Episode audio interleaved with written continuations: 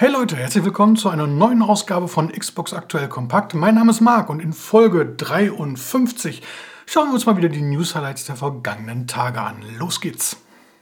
So, dann starten wir doch mal mit der ersten Folge 2022. Ich wünsche euch an dieser Stelle nochmal ein frohes neues Jahr. Ich hoffe, ihr seid gut reingekommen. Ähm, ja, und wie in der letzten Woche schon so angedeutet, habe ich also diverse Ideen, die man hier in Zukunft umsetzen könnte. Und pünktlich zum Start der zweiten Season sozusagen habe ich eine Idee sogar schon umgesetzt. Äh, ich habe sie Tage schon in den Beiträgen geschrieben und aufmerksame Zuschauer, denen ist vielleicht im Intro aufgefallen, dass da nicht mehr vom Video, sondern von der neuen Ausgabe die Rede ist. Und das liegt daran, dass Xbox aktuell kompakt ab sofort auch als Podcast erhältlich ist. Ähm, das Ganze wird bei Anchor FM gehostet. Das ist eine ja, Tochter von Spotify. Insofern gibt es die Folgen nicht nur bei Anchor, sondern auch bei Spotify, aber auch bei diversen anderen Plattformen. Apple Podcasts, Google Podcasts und das muss ich ablesen. Breaker, Castbox, Overcast, Pocketcast, Radio Public und Stitcher. Und äh, auf dem Beitrag hatte jemand noch nach dieser gefragt. Da habe ich mich natürlich auch noch drum gekümmert. Wenn eure favorisierte Plattform hier noch fehlt, dann schreibt es mal in die Kommentare. Dann schaue ich, was sich da machen lässt. Die Podcasts gehen eigentlich zeitgleich mit dem Video hier online, äh, zumindest direkt bei Anchor FM. Alle angeschlossenen Plattformen, die aktualisieren ihre Inhalte nicht pausenlos, nicht kontinuierlich. Von daher kann es da immer mal so leichte Zeitverzögerungen geben. Ich habe jetzt äh, die alten Folgen der Vollständigkeit halber auch schon mal hochgeladen und im Zuge dessen das Ganze mal beobachtet. Die großen Plattformen Spotify, Google, Apple sind eigentlich immer relativ schnell dabei. Aber auch da gab es schon mal Tage, wo es ein paar Minuten gedauert hat. Insofern am besten jeweils ein Abo setzen, dann kriegt ihr da äh, eine entsprechende Benachrichtigung, sobald die Folge online ist. Ansonsten hoffe ich natürlich, dass ihr trotzdem auch noch weiterhin hier bei YouTube aktiv bleibt, denn so können wir uns ein bisschen in die Augen schauen.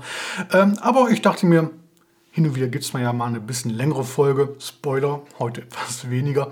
Äh, und dann ist es ja ganz nett, wenn man sich sowas eventuell mal unterwegs oder so anhören kann.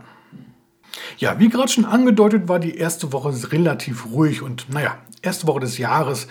Wir müssen erstmal reinkommen. Das gilt natürlich auch für die Entwickler, für die Marketingleute, für die Presseabteilung. Insofern langsam, langsam.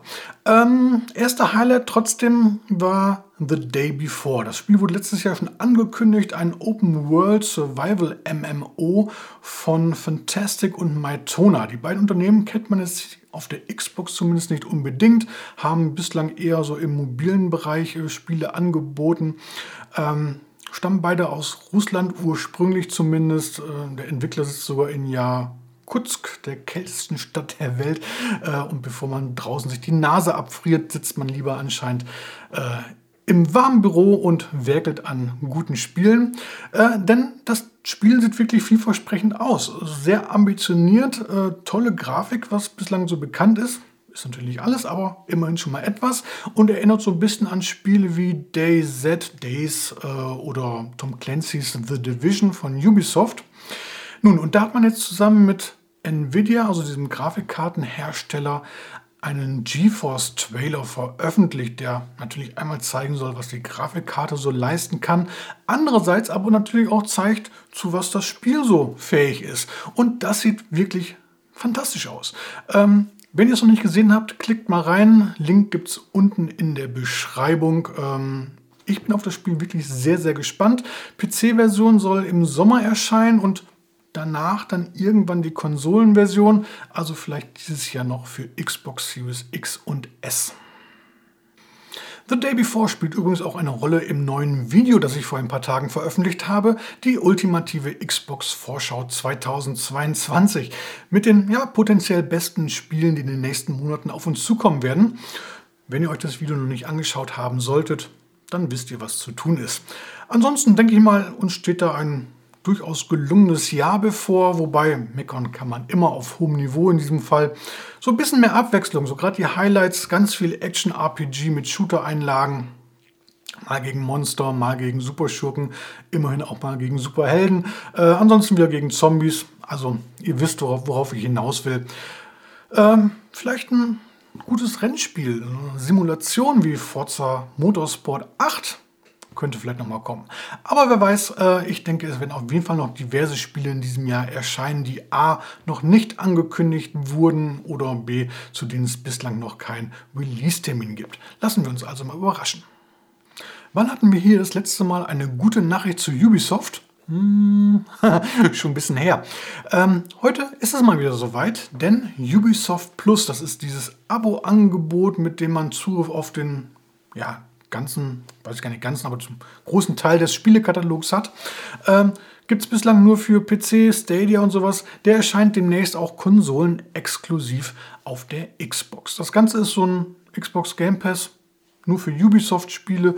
Ähnliches hat ja auch Electronic Arts mit EA Play im Angebot, wobei EA Play nicht nur separat gebucht werden kann, sondern auch Bestandteil des Game Pass Ultimate ist. Ganz so weit geht Ubisoft mit Ubisoft Plus nicht. Das heißt, das Abo muss definitiv separat aktuell abgeschlossen werden, kostete dann 15 Euro ungefähr im Monat. Ja, ähm, ein bisschen teurer als EA Play, allerdings erscheinen innerhalb Ubisoft Plus direkt alle Neuerscheinungen. Das ist ja bei Electronic Arts nicht so, da muss man teilweise ein halbes Jahr, ein Jahr warten. Äh, insofern, vielleicht lohnt es sich das für den einen oder anderen, vor allem wenn man viele Ubisoft-Spiele spielt. Assassin's Creed, Far Cry, äh, The Division, Ghost Recon, Rainbow Six und wie sie alle heißen. Ähm, Vollpreisspiel, 70 Euro. Da kann man sich schon mal überlegen, ob man mal ein, zwei Monate das Abo abschließt und dann Zugriff auf die ganzen Games erhält. Ähm, schreibt mal gerne in die Kommentare, was ihr dazu sagt. Ubisoft Plus, ist das was für euch? Ähm, ja, ich fände es natürlich toll, wenn Ubisoft Plus irgendwann auch in den äh, Xbox Game Pass Ultimate kommen wird, wobei ich fürchte ganz ehrlich, dass dann so eine leichte Preissteigerung auf uns zukommen würde. Hatte mich damals schon etwas überrascht, dass man EA Play so mir nichts, dir nichts hinzugefügt hat. Nochmal, ah, ich kann es mir nur schwer vorstellen, aber aktuell ist das ja noch kein Thema. Warten wir also mal ab. Wer jetzt aber denkt, Ubisoft Plus könnte genau das Richtige für das kommende Rainbow Six Extraction sein, gemach, gemach. Es gibt nämlich noch eine weitere gute Nachricht. Man höre und staune. Das Spiel wird direkt zum Release am 20. Januar nämlich im Xbox Game Pass erhältlich sein. Xbox Game Pass, PC Game Pass auch als Stream innerhalb der Xbox Cloud. Ich denke mal, das Jahr könnte schlechter losgehen. Da bin sogar ich als Ehrenvorsitzende des äh, Rainbow Six Kritiker Clubs einigermaßen besänftigt. Ja, nehmen wir mal mit, oder? Ein neues Spiel ist dagegen The Elder Scrolls Online überhaupt nicht. Ähm, seit 2015 schon ähm, ja, bietet das Online-Rollenspiel immer wieder neue Abenteuer, die es zu bestehen gilt. Ähm, da kann man Zenimax und Bethesda wirklich nicht viel vorwerfen. Die liefern da eifrig immer neue Inhalte nach. Und das soll auch 2022 so weitergehen. Für den 27. Januar hat man jetzt auf Twitch so ein großes Event äh, angekündigt, äh, auf dem man dann die Pläne für dieses Jahr vorstellen möchte. Bis dahin gibt es immerhin schon mal so ein kleines Teaser-Video. Findet ihr bei uns im Magazin. Link gibt es wie immer unten in der Beschreibung. Vorhin hatten wir schon mal kurz das Thema potenzielle Neuankündigung in diesem Jahr und eine davon könnte den Nachfolger von Star Wars Jedi Fallen Order betreffen. Das Spiel ist damals ja, ja 2019 schon von Electronic Arts und Respawn Entertainment erschienen Kritiker waren glücklich, Spieler waren glücklich, Verkaufszahlen waren gut. Insofern ist ja ein zweiter Teil da mehr als nur naheliegend. Doch bislang hat sich EA da sehr bedeckt gehalten. Das soll sich aber demnächst ändern. Jeff Grubb, wer ihn nicht kennt, das ist so ein ja, Brancheninsider, sage ich mal, äh, hat jetzt verlauten lassen, dass das Spiel Fallen Order 2 nicht nur in Arbeit sei, sondern definitiv auch noch in diesem Jahr angekündigt werden soll. Und zwar nicht nur in diesem Jahr, sondern sogar noch vor der E3 im Sommer. Ja, würde mich durchaus freuen.